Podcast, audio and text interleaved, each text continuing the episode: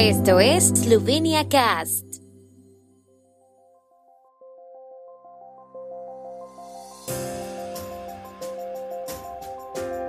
Noticias. Estas son las noticias de Eslovenia de hoy lunes 19 de diciembre de 2022. Gasto público educativo en Eslovenia el año pasado alcanzó el 5.7% del Producto Interno Bruto. Investigadores eslovenos registran la mayor distancia recorrida por un delfín en el mundo.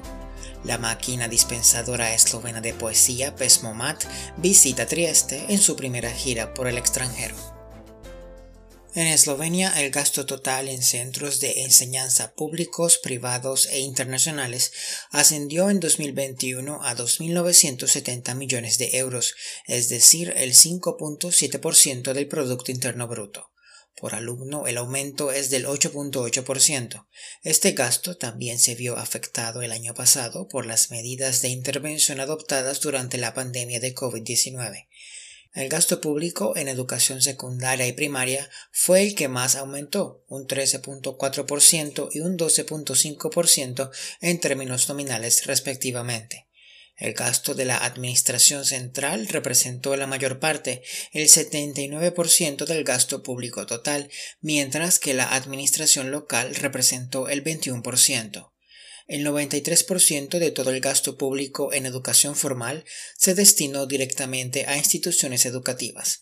El volumen de esta financiación fue un 10.6% superior en términos nominales. Investigadores de la Asociación Eslovena de Mamíferos Marinos han documentado el viaje más largo del mundo realizado por el ecotipo costero del delfín mular.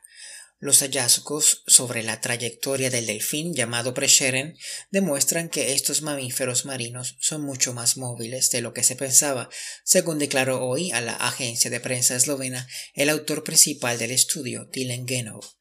Investigadores eslovenos de Pirán, en colaboración con colegas italianos, han documentado el viaje del delfín por el mar Tirreno, el norte del Adriático y el mar de Liguria. Confirmaron que el delfín nadó más de 2.000 kilómetros desde el Adriático Norte hasta el mar de Liguria. Los resultados se han publicado recientemente en la revista científica Mammalian Biology. Como señala la asociación, sus hallazgos son importantes en términos de flujo genético entre poblaciones, lo que es crucial para la conservación a largo plazo de los delfines.